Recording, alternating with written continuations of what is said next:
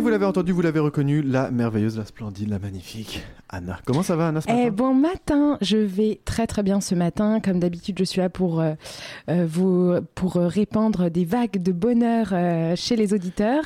Et donc, en tant que bonne neuroscientifique de l'attention, euh, vous savez que je veux vous partager toutes mes techniques, effectivement, pour augmenter ce temps de bonheur dans la vie. Incroyable. Donc, il manquait à mes chroniques un énorme dossier, c'est le dossier sur la méditation. Et j'appellerai cette chronique sur les traces de Francisco Varela.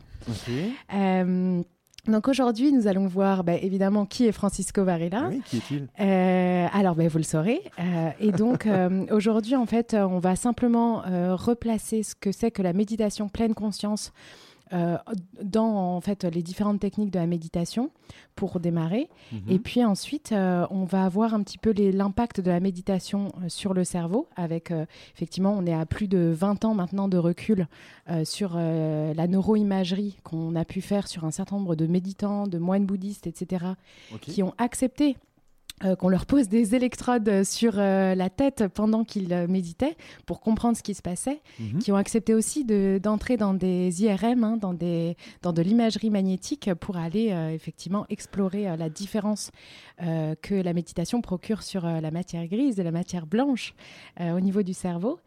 Et surtout, et surtout, aujourd'hui, on a un invité d'honneur. Oh, c'est une personne incroyable que j'ai rencontrée l'année dernière. Ça a été un de mes grands coups de cœur. Il s'appelle euh, François Lespinasse et euh, c'est un étudiant à la maîtrise en neurosciences à l'Université de Montréal. Bonjour François. Bon Salut. matin, François.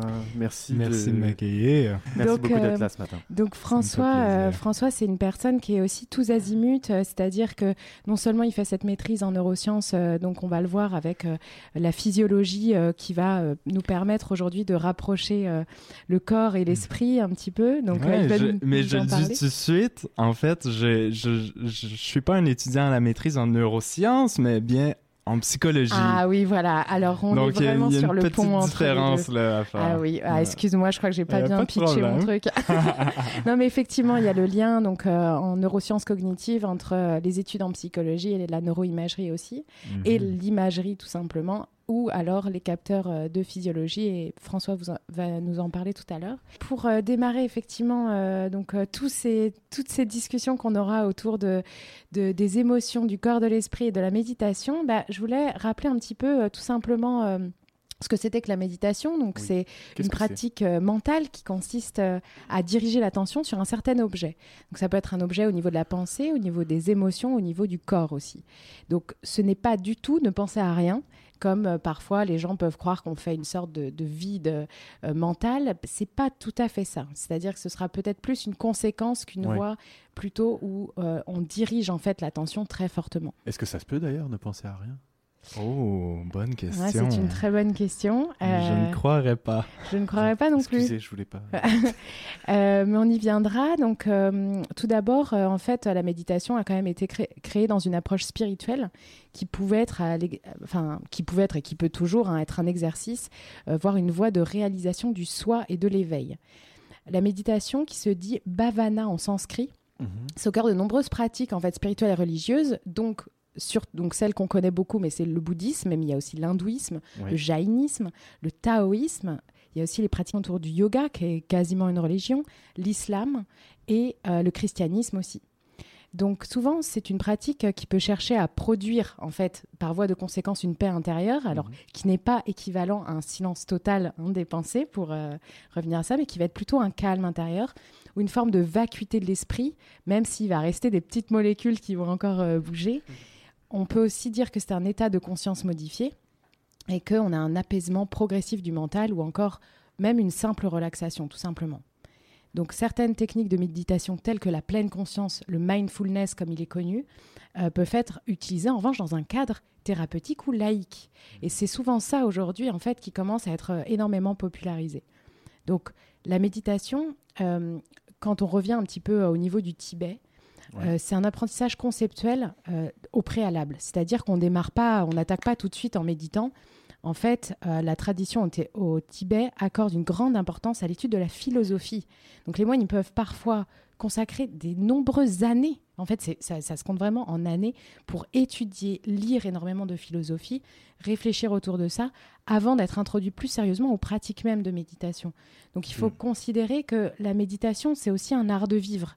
C'est pas juste, ok, moi c'est bon, j'ai fait mes cinq minutes dans- dans la journée, et on va le voir. En fait, notamment les changements qu'on va pouvoir voir au niveau cérébral, c'est des changements d'habitude de la façon dont on approche les choses. Donc la méditation, ça peut être aussi, notamment la pleine conscience, ça peut être quelque chose qu'on va faire non pas juste en silence, euh, assis par terre chez soi, mais ça va être tout au long de la journée en faisant chaque chose. Ouais. Donc la tradition zen, elle, euh, en revanche, c'est la forme qui a été largement diffusée en Occident depuis les années 70 et qui se focalisait sur la scie silencieuse, qui s'appelle le zazen.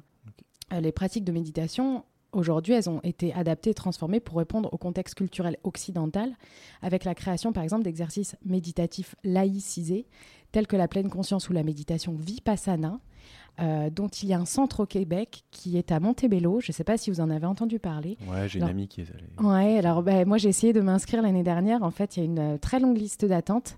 Ce qu'il faut savoir, c'est qu'aujourd'hui, ça devient vraiment très populaire. Des centres, il y en a partout dans le monde.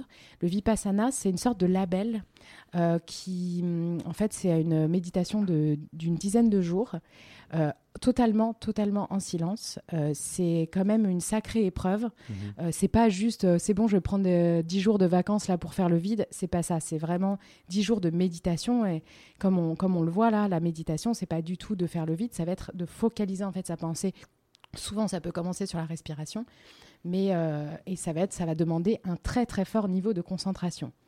Alors. Moi, j'ai découvert euh, la méditation, en fait, euh, et notamment en neuroimagerie, il y a 13 ans. Ouais. Donc, il y a 13 ans. J'étais à Toulouse et je faisais mon premier stage en neurosciences Ouais. euh, à l'Institut de recherche en informatique de Toulouse. Donc j'avais déjà mon idée sur l'intelligence artificielle Ouais. sans le savoir. Et alors, euh, je me souviens parce que je découvrais un petit peu tout, je découvrais ce que c'était que la synesthésie, je découvrais tout le monde de la recherche autour de la neuroscience, j'étais complètement excitée. Moi, j'étais dans un labo euh, qui travaillait avec des aveugles, on mettait en place une interface euh, homme-machine en fait, mais c'était il y a 15 ans là, donc en fait c'était un Ouais, petit peu archaïque aujourd'hui, mais parce qu'évidemment aujourd'hui les interfaces, notamment pour aveugles, il y en a énormément, mais bon, c'était un petit peu les balbutiements. Et euh, j'apprends qu'il y a une conférence dans un bar euh, euh, pour parler de euh, la méditation et la neuroscience. Alors j'y vais et puis dans la présentation, en fait, on montre ce fameux Mathieu Ricard qui est ce que moi j'appelle le bras droit du Dalai Lama. En fait, c'est Ouais. un Français Ouais, ouais. biologiste d'origine qui est moine bouddhiste et qui aide beaucoup à vulgariser, à populariser notamment la méditation. Et, euh, et donc, en fait, euh, il montre les premiers résultats d'Antoine euh, Lutz, dont on parlera tout à l'heure dans, le développement sur la méditation et, la neuroimagerie. Et en fait, je vois effectivement les résultats de cette, de cette expérience où c'était vraiment au début, à ce moment-là, où euh, on voit Mathieu Ricard, donc avec plein d'électrodes sur la tête, qui monte en puissance de méditation. Et donc l'exercice qu'on lui demandait, c'était, il avait un clavier où il pouvait écrire les numéros de 0 à 9, et il, il- simplement, il indiquait à l'expérimentateur à quelle puissance de méditation il était. Parce que comme euh, Mathieu Ricard a plus de 15 000 heures de méditation, si vous voulez, lui, il est capable de rentrer en méditation, mais toujours d'appuyer sur un clavier. Moi, si, si tu essayes de me faire faire la méditation ouais, d'appuyer ouais, sur un clavier, tu me perds. hein. Clairement, euh, voilà. Lui, pas du tout. hein. Là, on est quand même sur des experts euh, mondiaux, j'ai envie de dire, Ouais. de la méditation. Et donc, euh, en fait, il corrélait l'activité cérébrale et il voyait que au fur et à mesure où il méditait, non pas que l'activité cérébrale diminuait, mais en revanche, l'activité cérébrale montait, montait, montait. Et donc, euh, en arrivant à 9, en fait, au début, les expérimentateurs ont cru qu'il faisait une crise d'épilepsie. Ah, Ils se sont dit, mais c'est pas possible, il y a trop d'activité dans ce cerveau, qu'est-ce qu'il est en train de faire? Et alors là, euh, Mathieu Ricard, lui, il était, il était pépouze. Hein, euh. et donc, euh, moi, à ce moment-là, vous imaginez, j'ai 20 ans, je suis déjà passionnée de neurosciences, et là, je me dis, alors attends, ok, en fait, la méditation, c'est une sorte d'orage électrique, mais qu'est-ce qui se passe dans la tête à ce moment-là?